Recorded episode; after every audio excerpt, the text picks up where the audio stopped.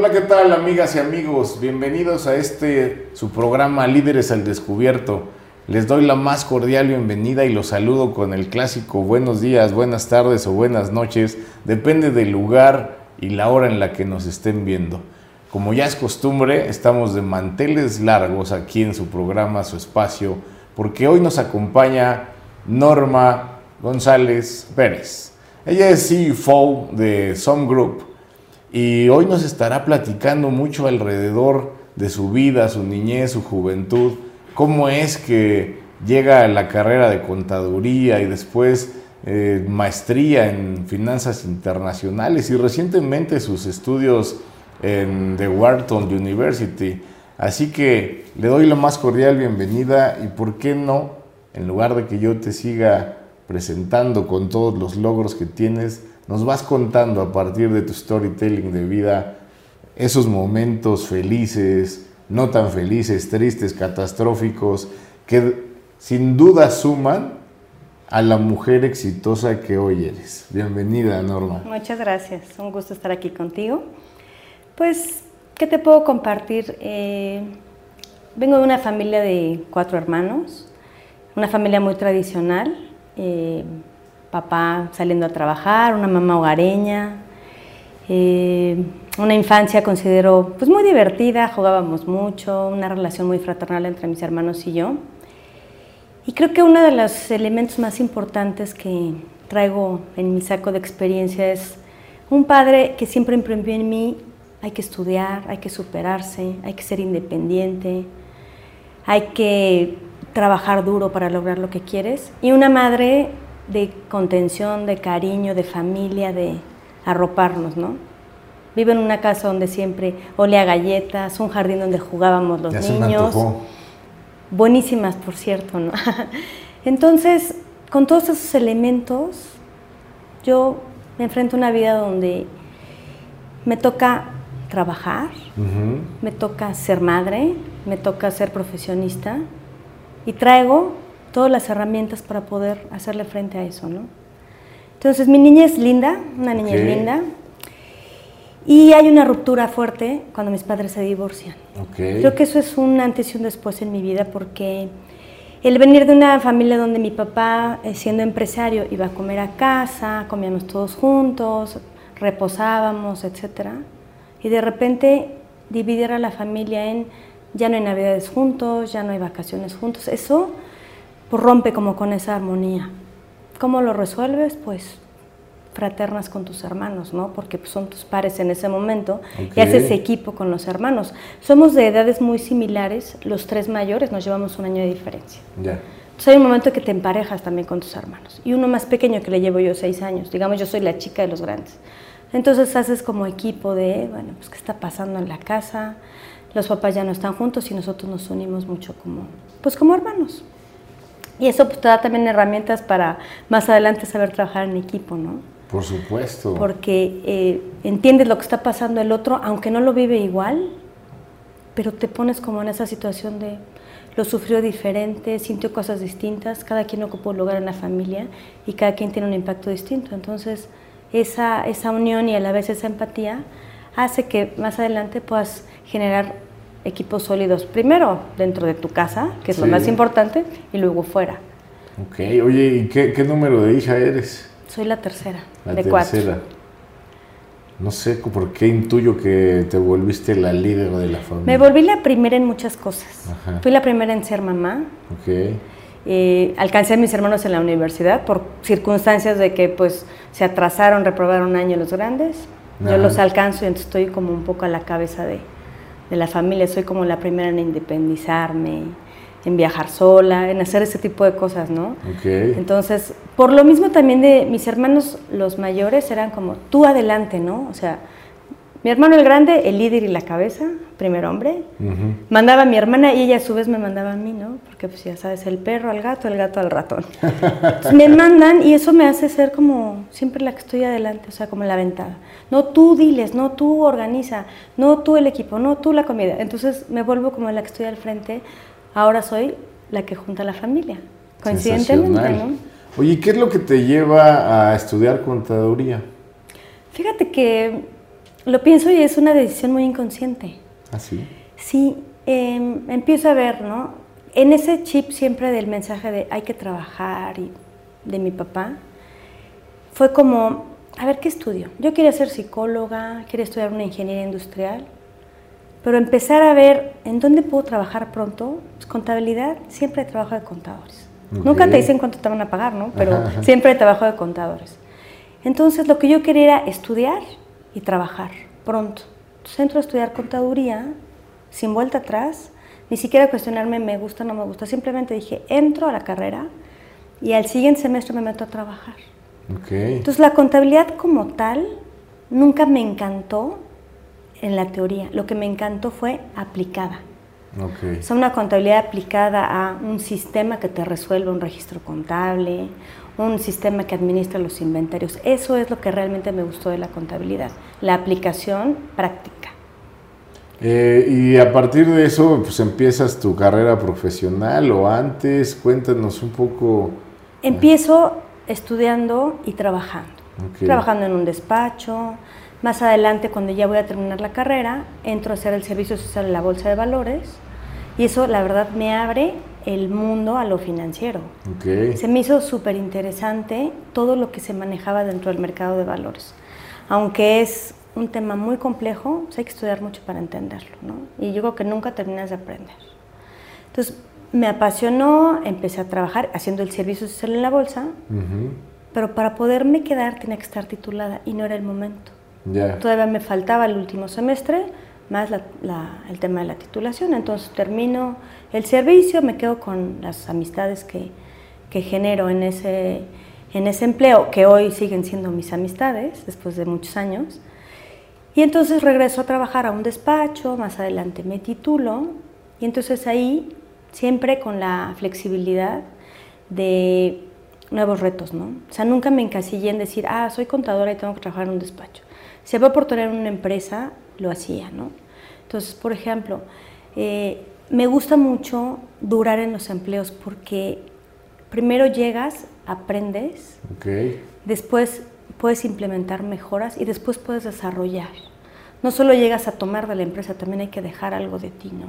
Claro. Entonces, al tiempo de poder obtener experiencia y dejar la mía, eso es lo que me ha permitido ser flexible. Muchas veces me ha tocado cambiar de trabajo por circunstancias ajenas a mí, algún recorte, alguna reestructura, y permitirme tomar una posición en donde no soy experta, en donde quizás sea un rango más bajo o un salario más bajo, pero darme esa oportunidad me ha traído cosas muy buenas porque flexibilizarme, decir, bueno, no es que parta de aquí y ahora lo que sigue. A veces toca dar pasos atrás para poder permitirte aprender cosas nuevas. ¿Para agarrar vuelo? Para agarrar vuelo, exacto. No, y aprender cosas nuevas, ¿no? De repente dices, bueno, estoy en este, en este ámbito, pero acá hay que hacer cosas diferentes que mi carrera me permitieron ver de manera teórica, también lo hago. Y entonces eso enriquece mucho, o ha enriquecido mucho mi experiencia. O sea, aunque no estudié ingeniería, he hecho reingeniería de procesos para reducción de costos, para mejora continua. Entonces, no lo estudié, pero lo aprendí pues en, la práctica, ¿no? Debiste haberlo estudiado, probablemente no en una escuela, pero sí por tu parte o en la sí, organización. Exactamente, documentándome, leyendo, porque eso también me gusta mucho, estar constantemente aprendiendo cosas nuevas. Es que de pronto cuando hablamos de no lo estudiaste parecería que te vino como un ah, bueno, Sí, no. la verdad es que, eh, amigas, amigos, la, la, escuela es una base, ¿no? Cualquier carrera, oficio que se estudie de manera formal, pero eso no quiere decir, sobre todo ahora en esta era digital donde hay tanto contenido en las redes, que no sigamos acumulando conocimiento de muy diversas índoles. Ahí recuerdo una frase de mi abuelo David Montiel que me decía, aprende de lo que menos sepas, que al fin y al cabo lo que haces en tu trabajo un día te dará una maestría. Entonces, me parece interesantísimo esta parte, como e, es, e, fíjate cómo el subconsciente como que se queda programado, ¿no? Claro. Y si en algún momento anhelabas esa ingeniería, esta parte, pues de alguna manera tu cerebro se programa hacia lograrlo de una u otra manera. ¿no? y sobre todo siempre la inquietud de la mejora continua. ¿no? Hay muchas cosas que, que en el ámbito personal y profesional tienen que ver con la mejora continua. Claro. Cómo reducir un proceso, cómo hacerlo más sencillo, invertirle tiempo ahorita para mejorarlo, automatizarlo, te va a dar la libertad de poder salir más temprano, estudiar otra cosa, hacer deporte, convivir con la familia, ¿no? Claro, ganas tiempo, ¿no? Al final del día y, probablemente o muy seguramente dinero, porque cuando, cuando la gente crea estas mejoras, estas innovaciones, al final del día se va a ver diferente del resto de los miembros de una organización y eso pues hace que tarde o temprano haya haya una recompensa, ¿no? No, y además también tener eh, esa semilla de buscar hacer las cosas más fáciles para todos. Claro. No nada más para ti. ¿no? El saber que tú puedes dar de ti algo que le va a ser más funcional a un área comercial, a un área de marketing, etcétera, eso también te genera mucha satisfacción y le facilitas la vida a la gente. Oye, después de la de este de tu servicio profesional en la bolsa, ¿qué siguió para ti en lo, en lo profesional? Mira, trabajé en una empresa de consultoría de sistemas cuando el ERP todavía no era un ERP. Okay. Era una empresa que compró una licencia de Brasil cuando empezaban a integrarse esos módulos de sistemas. Y yo trabajaba primero en la empresa en administración y después me invitan a ser consultor funcional. Okay. Entonces yo veía el módulo de nómina de manera funcional, íbamos con un cliente y le explicábamos, mira, funciona así, los cálculos se hacen así, se los hacías a mano para que pudiera el cliente entender que ese sistema tiene la capacidad de suplir un Lotus o unas hojas que se hacían a mano, ¿no? Entonces el cálculo de, los impuestos se hacían a mano o se hacían en Lotus, ¿no? Entonces, esa parte funcional que yo te platicaba de, la contabilidad aplicada, lo desarrollé mucho en esa empresa. Entonces, hablar de tú con un contador que hacía la nómina, yo siendo contadora, vendiéndole un sistema, era mucho más sencillo entendernos a que un ingeniero vaya y te diga, mire, esto funciona así. Y el contador dice, pero el impuesto lo está calculando bien, lo va a anualizar, está aplicando bien la tabla, cómo actualizo las tablas. Entonces eso, la verdad, me encantó. O sea, me encantó como la parte comercial y la parte de la parte funcional. Y es que ahí vemos claramente cómo la interdisciplinaridad es importantísima y la inteligencia colaborativa, ¿no? Totalmente. Eh, y cómo además las distintas profesiones, oficios o técnicas que aprendemos tienen un sinfín de aplicaciones. O sea, tú ya estabas, en, dicho de alguna manera, construyendo un sistema desde la parte contable y la parte de procesos que ya habías adquirido, ¿no? Así es. Entonces, eh, así como uno necesita de un ingeniero para programar, los programadores necesitan de la asesoría técnica de aquella materia de lo que va a versar el sistema. Totalmente. Entonces ahí siempre se encuentra comunión, trabajo en equipo, que aprendieras muy bien allí entre tus hermanos. En la familia, así es. ¿Qué siguió? Después de eso trabajé eh, para Pegaso, que hoy es Telefónica Movistar. Ahí estuve muchos años. Una empresa muy abierta, donde todo el tiempo estabas aprendiendo. Nos decían nuestros directivos, ¿quieres hacer una maestría? Trabaja aquí. Porque todo el tiempo podías hacer tu trabajo, participar de proyectos, eh, postularte para mejores posiciones. Era mucho el espíritu de la empresa. Supérate, mejórate, prepárate. Hay cursos disponibles. Todo el tiempo tenías que estar buscando cómo perfeccionar tu posición y si ya estabas topado, buscar otra en otra área, en la misma. Entonces, una de las cosas creo que más importantes era tener un backup que te permitiera crecer o moverte de área inmediatamente. Entonces tenías que enseñar a alguien que fuera tu sombra para que el día que tú te postularas pudieras dejar a alguien que cubriera tus funciones sin dejar un hueco en la operación, ¿no? Claro, y al revés, ¿no? También tú aprender del de arriba. Totalmente. Y del de al lado, que pudieran colocarte con mejores expectativas para cuando hubiera una posibilidad de ascenso. Sí, muchas veces eh, la gente suele ser muy celosa con su conocimiento. Entonces, no, no te enseño porque pienso que vas a venir y me vas a desplazar. Pero en una empresa de esa, magnitud, ¿no? internacional, que tiene presencia en muchos países, viene la gente de, otro, de otros, de otros eh, continentes con, otra, con otro pensamiento y entonces es integrar, trabajo en equipo, compartir conocimiento, preocuparte por tu, por tu desarrollo, ¿no? Todo el tiempo eres tú, eres responsable de tu desarrollo. Además, mientras más enseñas, estarás de acuerdo, eh, mejores talentos tienes a tu alrededor. Por supuesto. Bueno, ya lo diría Henry Ford, ¿no?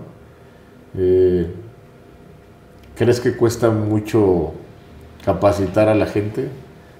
Cuesta mucho más sufrirla, ¿no? Sin capacidades. Exacto, exactamente. Entonces, eh, y, luego qué? Ya estás en Pegaso, ahí aprendes todo eso. Muchísimas cosas. Estoy en Pegaso y después hago una pausa para un emprendimiento.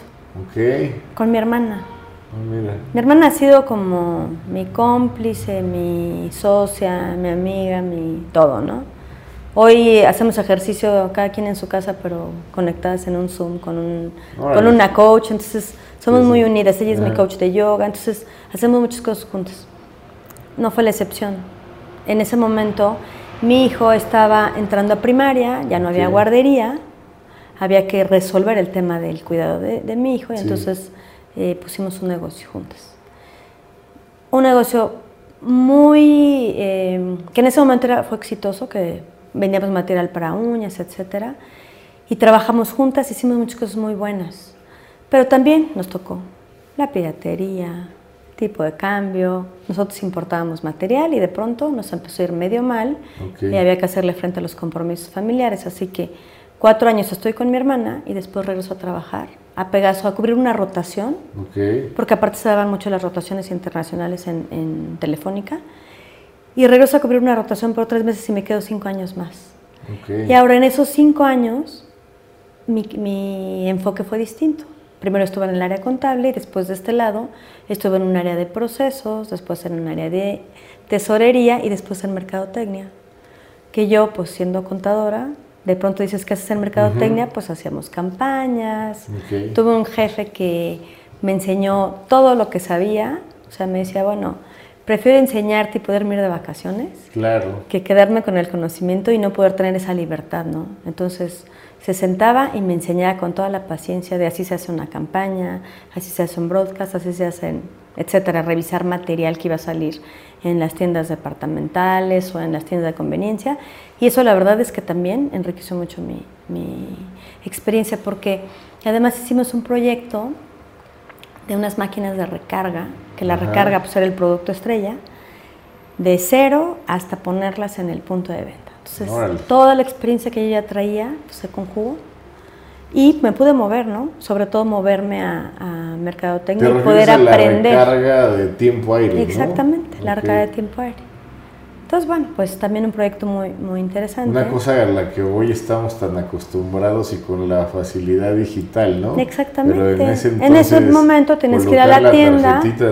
La, primero la rascabas o después ibas a la tienda y te la recargaban, ¿no? Entonces fue evolucionando hasta que hoy, como dices, pues ya la recarga es bajar un módulo, ¿no? Y bueno, yo no tengo prepago, pero por ahí está así medio digital, ¿no? El asunto. No, bueno, claro. Este, es que es caro el servicio de recarga. Es mejor tener un plan. Yo creo que sí. Oye, hablas de esta parte como dos hitos en la vida, el divorcio y luego eh, el momento en el que nace tu hijo. Así es. Y me parece que, que muchas mujeres podrían estar en ese momento eh, o hombres y mujeres respecto del primero de, los hitos que mencionas, el divorcio de tus papás, ¿qué le dirías a la gente habiendo atravesado esas etapas? Eh, ¿Y qué miedo sentiste? ¿Qué sí se materializó? ¿Qué no? Y que solo se quedó ahí en el imaginario.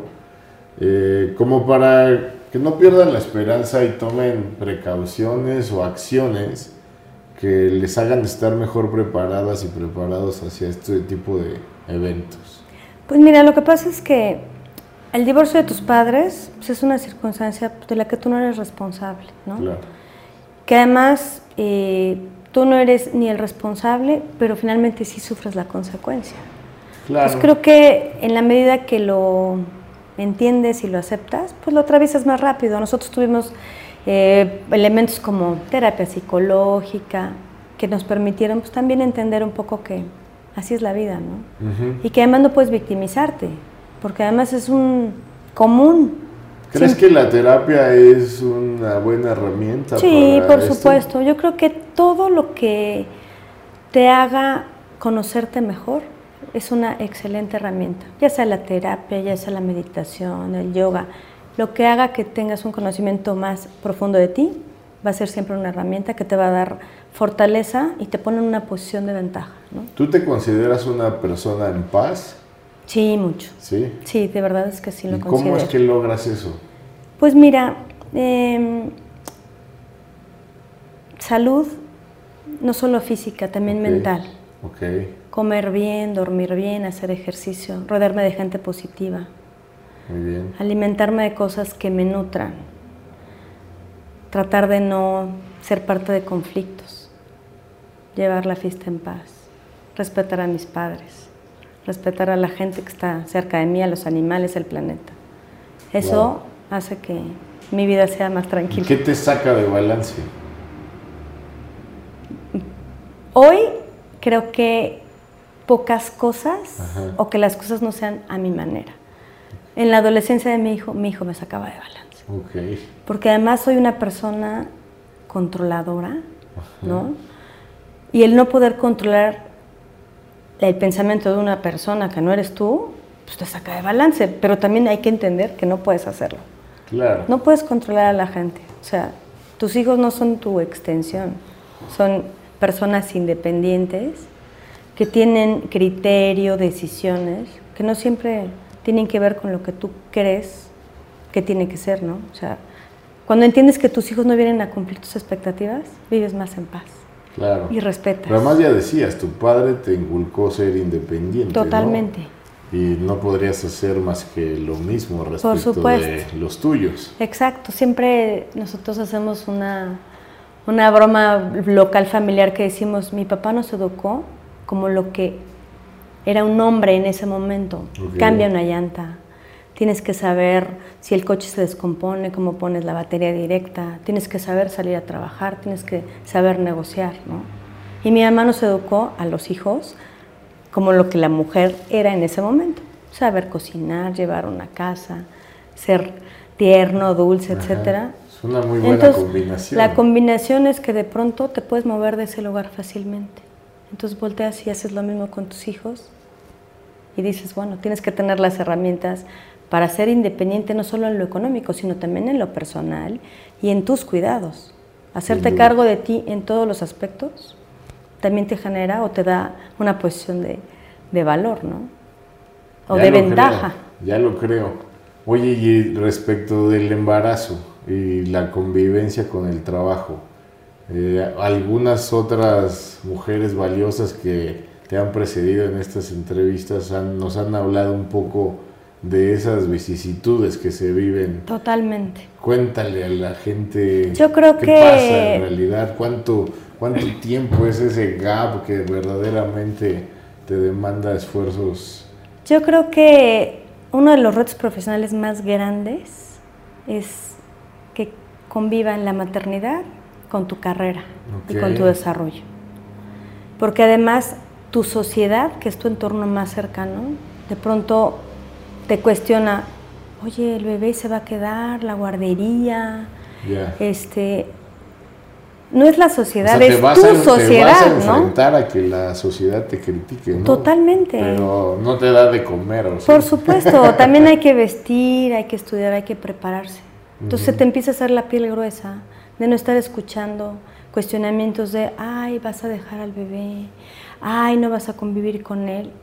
Tienes que también estar clara de qué quieres de la vida para ti, porque eso que quieres para ti también lo quieres para tus, para tus seres queridos, en este caso para tus hijos, para mí. Es doloroso que te, que te lo diga. Es muy duro. gente que. Que te lo dicen sin. No, y te lo dicen sin mala intención. Tampoco no es que te quieran lastimar diciéndote no vas a cuidar al bebé. Tú conoces la culpa cuando tienes un hijo. Antes no sabes lo que existe. Que existe esa palabra, ¿no? Dejarlos a, a cuidado de una tercera persona o en la guardería cuesta mucho trabajo.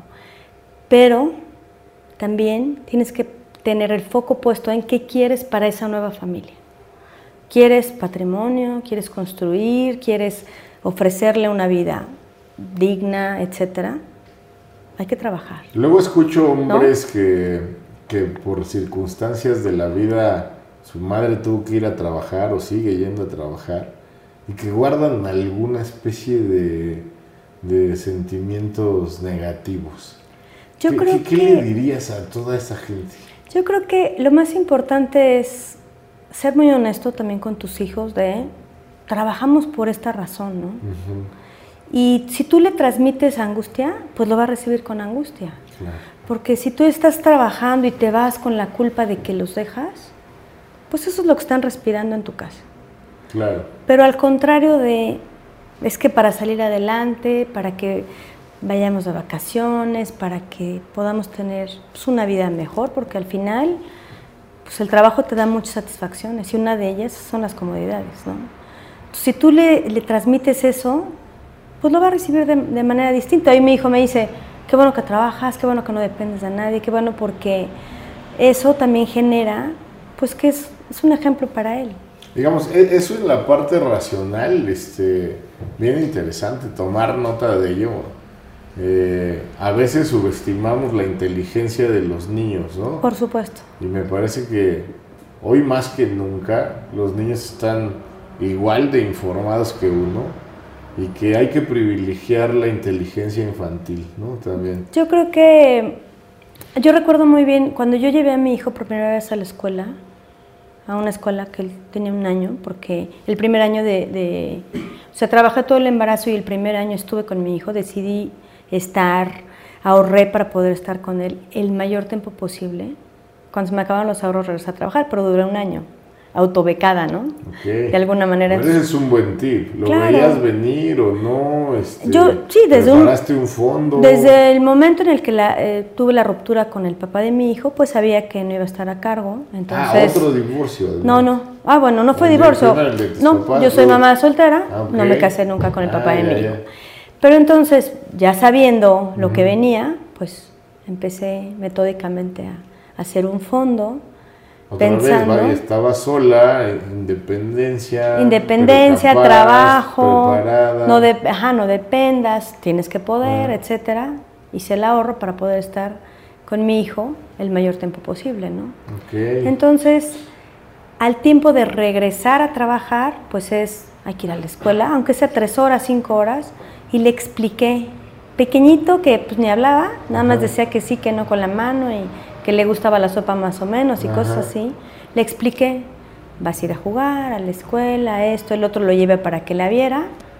Nunca lloró para ir a la escuela, Wow. siempre le gustó. O sea, nunca sufrió creo que más adulto de, ah, me choca eh, esto, que no me gusta el sistema, etcétera, pero de sufrir en la escuela jamás. O sea, lo disfrutaba, eh, mi mamá lo recogía y regresaba, ¿cómo le fue? No, viene dormido porque juega muchísimo. Entonces, creo que el transmitirle eso, porque además que convivan con otros niños estando pequeños, también les da muchas herramientas de, de convivencia siendo hijos únicos, Claro. ¿no? Lo que, lo que significa que siempre hay una manera de afrontarlo. No necesariamente que no duela, ¿no? Como Sí, madre claro, no, es muy difícil. Este, Sí, porque estás, estás peleando internamente entre quiero quiero estar, ¿no? quiero verlos crecer, les quiero enseñar, les quiero... Y en, también yo importo.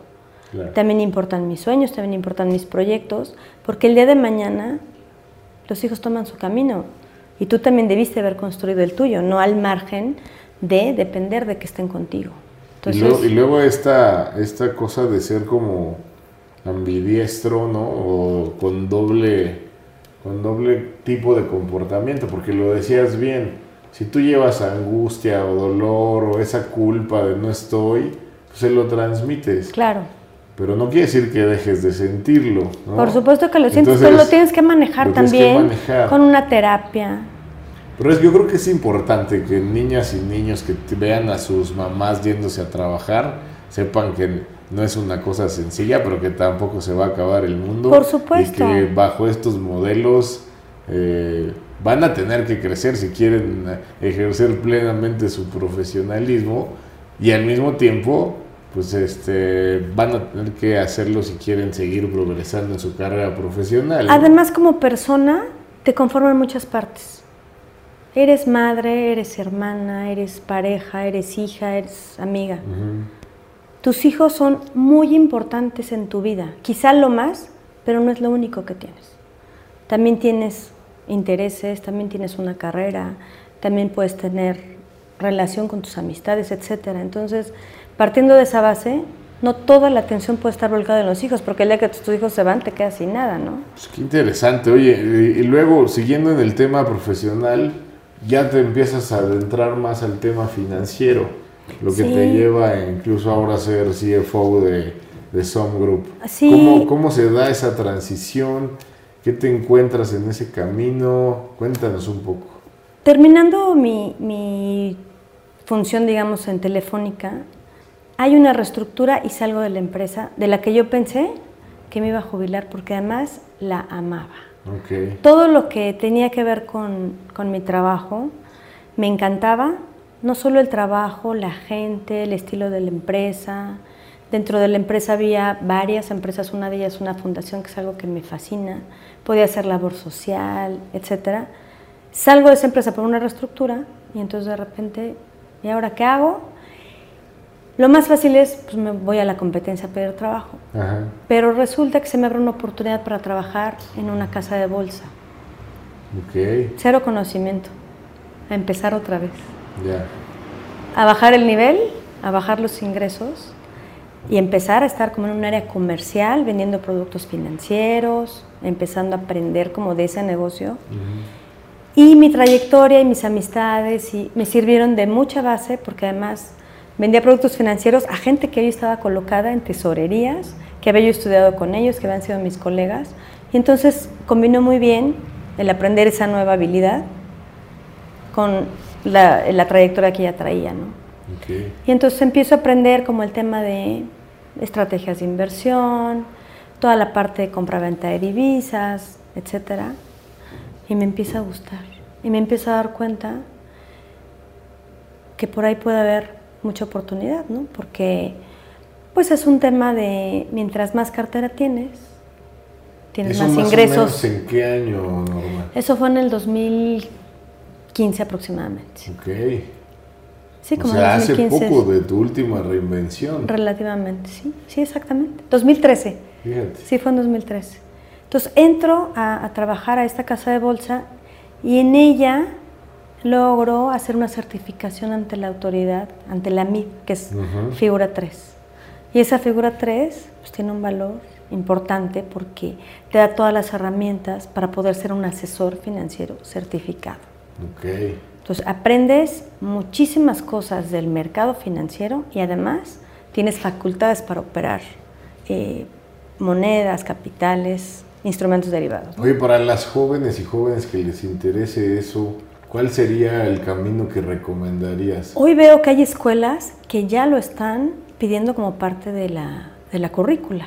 Y que se me hace muy valioso porque antes tienes que trabajar en un banco y estar activo para poder acceder a esa certificación. Hoy, desde la escuela, les están pidiendo incluso uno de los chicos que trabaja en mi equipo, cuando termine la carrera va a tener que, que, ya tener esa certificación, ¿no? Y si no, hay muchas instituciones que te permiten estudiarla y irla a presentar directamente. alguien que tenga una carrera técnica podría aspirar a lograrla. Sí, claro. ¿Y dónde puede hacerlo? Tú buscas en, en la MIB, ahí, digamos, los distribuidores autorizados o los, las escuelas autorizadas, estudias los módulos y después presentas el examen. Okay. Y presentarlo tampoco es cosa fácil, es casi como un examen profesional.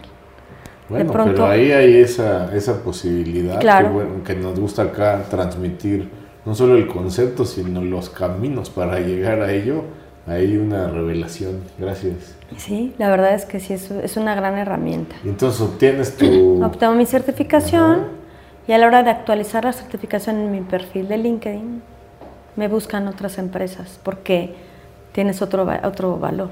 Claro, claro. Y entonces me cambio de banco a otro banco donde estoy cinco años. En ese banco y ahí conozco a Trosnet como cliente. Entonces ahí, bueno, pues logro también consolidar mi cartera, aprender nuevas cosas igual. Todo el tiempo me gusta estar aprendiendo, ¿no? Entonces, de llegar en ceros, pues logré tener una cartera sólida, estar dentro de los primeros 20 generadores de ingresos, que también, o sea, no es cosa fácil. Oye, ¿sobre qué te gusta aprender? Todo. De todo. Cocina, finanzas, eh, idiomas. ¿Ya te ha pasado que entre esos conocimientos que parecerían no tener conexión, de pronto aparece un hilo claro, mágico por supuesto. genera ideas sí, exactamente. De repente dices, aprendes una cosa y el día de mañana la aplicas en otra totalmente diferente que ni siquiera sabías que se te iba a presentar, ¿no? Sí, que dices, ah, traigo guardadito ah, aquí, sí, aquí este lo tengo. de información, aquí justo es cuando aplica. No, yo creo que cuando estás en un cargo directivo, todo lo que aprendiste te sirve. Habilidades de negociación, eh, cosas técnicas, cosas de desarrollo humano, que también algún día es un diplomado de desarrollo humano, te sirven. ¿no? Todo lo que aprendes en el momento, más adelante te va a servir. Y entonces los bancos empezaron a, a, jalar. Empezaron a coquetearme, voy, hago varias pruebas, varias entrevistas y logro cambiarme a, otro, a un banco. Igual, del mismo tamaño, ¿no? Son bancos de nicho. Y ahí aprendí muchas cosas, un gran lugar para trabajar. Estuve cinco años ahí. ¿Cuál es? Se llama Banco Base. Ok, Banco Base. Sí, la verdad es que es un gran lugar para trabajar, muchas herramientas, eh, mucha, mucho apoyo por parte de, los directivos para que tú te desarrolles. Un, gran lugar. Y obviamente también soy una persona que tengo desarrollada la parte emocional. Siempre a donde llego me enamoro. Entonces, logro conectar tanto con mi trabajo que digo, es que estoy enamorada de mi trabajo para poder hacerlo mejor y, sacar esa, esa, parte que va más allá de lo profesional, ¿no? Sí, claro, alguna vez escuché la frase de si amas lo que haces, la gente va a amarlo también. Claro, por supuesto, entonces me encantaba trabajar ahí, por circunstancias adversas, ajenas, hay una reestructura y tengo que salir del banco. Después de cinco años en donde no fue por resultados, no fue porque ya no tienes la capacidad, simplemente tuve que salir y Trosnet me invita a trabajar. Ahora del lado ya directivo, ¿no? Sí. Entro como en una parte como gerente de tesorería, en la parte como de riesgos, a generar estrategias de cobertura, inversiones, etcétera, y después se da la oportunidad. ¿Trosnet qué es? Trosnet es mi empresa. Ah, es, empresa. es mi empresa. Drosnet, que pertenece a Grupo SOM, es donde me invita a trabajar el director general, pues haciendo un poco lo que hacía del lado del banco, pero ya teniendo, o sea, abriendo relaciones nuevas con otros bancos, a, crecer y a desarrollar la parte financiera, porque solamente existía la administración, no existía finanzas como tal, era bancos para pagar a proveedores, nada más. Entro yo a crear una gerencia de finanzas. Una tradicional. Sí, una, tesorería tradicional, una administración tradicional. Entonces, llego yo a crear la, la posición de, de, la gerencia de finanzas y de tesorería y empiezo a profesionalizarla, ¿no? A hacerla mayor, a empezar a hacer estrategias para generar ingresos desde la tesorería. Y entonces, pues abrir también eh, relación pues con nuevos está muy interesante porque ya, ya la, eh, la, organización tiene un core, ¿no? se dedica a tecnologías y todo este tema.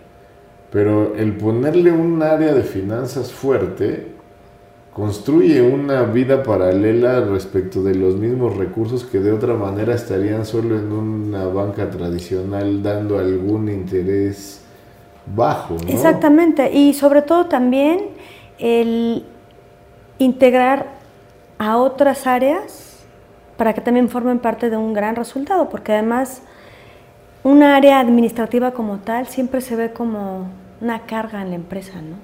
Ah, esos son los de administración, esos nada más dan lata. Los ogros. Los ogros, los, que, los que regañan a los, a los este, comerciales porque gastan mucho. Ah.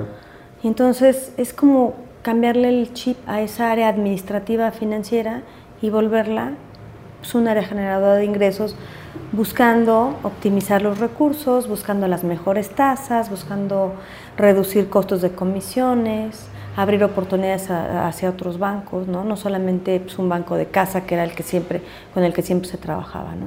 Entonces vengo yo a romper como con esa, esa tradición y hacer que la tesorería empiece a ser pues, una tesorería rentable. Ok, ok. Oye, por ahí me dijo un pajarito que te gusta el altruismo también. Me gusta mucho. Cuéntanos un poco de esa faceta de Norma. Mira, esa parte de mí eh, la desarrollé desde niña, ¿no? Cuando en la primaria íbamos y vamos a trabajar con un orfanato, vamos a donar, vamos a convivir con los niños, etcétera, empezó a gustarme. Toda mi trayectoria en Telefónica colaboré en la fundación. Okay. tengo mis premios del voluntario del año porque de pronto veía yo muy poco interés de, la gente hacia causas sociales que no representan un beneficio aparente pero al final la satisfacción es muy grande. Entonces yo, oye, pues va a haber una, no sé, vamos a plantar árboles. Y yo veía que la gente no iba. yo, oye, ¿puedo invitar a mi familia? Sabía a veces que la mitad del autobús era mi familia. Okay. Oye, papá, ¿quieres venir? Mamá, ven, hermana, hermanos, sobrinos. Porque, bueno, me mi sobrina me decía, oye, pero ¿no que a ti no te gusta la explotación de los niños? ¿Y por qué me traes a, a este, sembrar árboles, no? Y después regresábamos y le decía, ¿cómo te sentiste? Muy bien, sí me gusta. Entonces hemos hecho labor social, no solo con la fundación, ya después de manera independiente, con fundaciones que apoyan gente con cáncer, con fundaciones que apoyan mujeres en situación de abuso, trata de personas, de manera independiente y a veces anónima, porque a veces son cosas que no puedes convivir directamente con la gente por su situación, pero de manera independiente vinculando donadores que quieren, no sé, eh, donar equipo de cómputo, pues ¿a dónde? Ahí. Ahí necesitan gente para capacitarla o necesitan equipo para capacitar mujeres que rescataron de una situación de calle. Y entonces dónalas ahí, vas a ayudar, vas a hacer un bien, te das esos equipos y haces mucho por gente que a lo mejor nunca le vas a ver la cara, ¿no? Pero en realidad es una ayuda de, de corazón. ¿En qué frase ¿podrías resumir cuál es el propósito de vida de Norma González? Creo que mi propósito de vida pudiera yo definirlo como hacer todo lo que esté en mis manos por un bienestar y por un fin común de la gente que está cerca de mí. Háblese de mi familia, de mis amistades, de mis colaboradores. Eso podría ser. Porque eso me genera mucho bienestar. Oye, pues la verdad es que tienes una vida y una carrera súper apasionante, súper inspiradora. Y por eso te puedo decir que ya te descubrí. Ah. Y mira, la verdad es que te, te, descubro como una mujer íntegra, una mujer con una visión clara de lo que desea en la vida, con un gran corazón, con una habilidad para comunicarte impresionante, pero además con esta capacidad de reinventarte la capacidad de la adaptación es la que ha hecho que eh, los seres humanos sigamos sobre la Tierra y me parece que tú lo has aprendido bien durante tus distintas vidas. Entonces, la verdad, eh, creo que eres una persona además que estás todo el tiempo pensando en cómo ayudar y para ello nunca paras de aprender. Así, que el líder es el descubierto Estamos encantados de tenerte con nosotros en este tu espacio. Y no, solo para cerrar, me gustaría que con todo este bagaje de experiencias, cultura y conocimiento, pudieras compartir a nuestros internautas, niños, niñas, jóvenes y no tan jóvenes que nos ven, algunos tips respecto de cómo enfrentar la vida, cómo iniciarse en las finanzas y esta cosa, cómo adaptarse y sobreponerse a los distintos obstáculos que la vida plantea. Por favor. Claro, pues yo creo que una de las cosas más importantes es ser empático, ¿no? Eh, compartir tu conocimiento con la gente con la que trabajas, acordarte que un día tampoco sabías, sentarte, dedicarles tiempo, decirle a la gente lo que esperas de ella. Yo necesito que tú hagas esto, tu actividad tiene un impacto en el resultado. Hacerlos sentir importantes como parte de un gran proceso, creo que eso es básico. Alguien que quiera finanzas, pues hay cosas muy básicas, cosas muy especializadas. Si tienes esa, esa semilla, información sobra. ¿No? Por todos lados. O sea, hay escuelas en la bolsa, hay, o sea, hay mucho, mucho material como para empezar a, involucrarte. Entonces creo que eso, bueno, hay, hay de todo, ¿no? Pues bueno amigos, ella es Norma González. Gracias por estar en este espacio.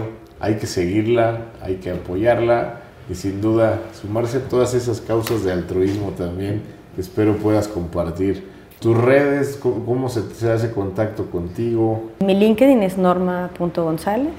Ahí están mis redes, ahí está toda mi trayectoria y bueno, pues para lo que se necesite, ¿no? Pues muchísimas gracias. Bienvenida gracias. a este tu espacio Líderes al Descubierto. Gracias.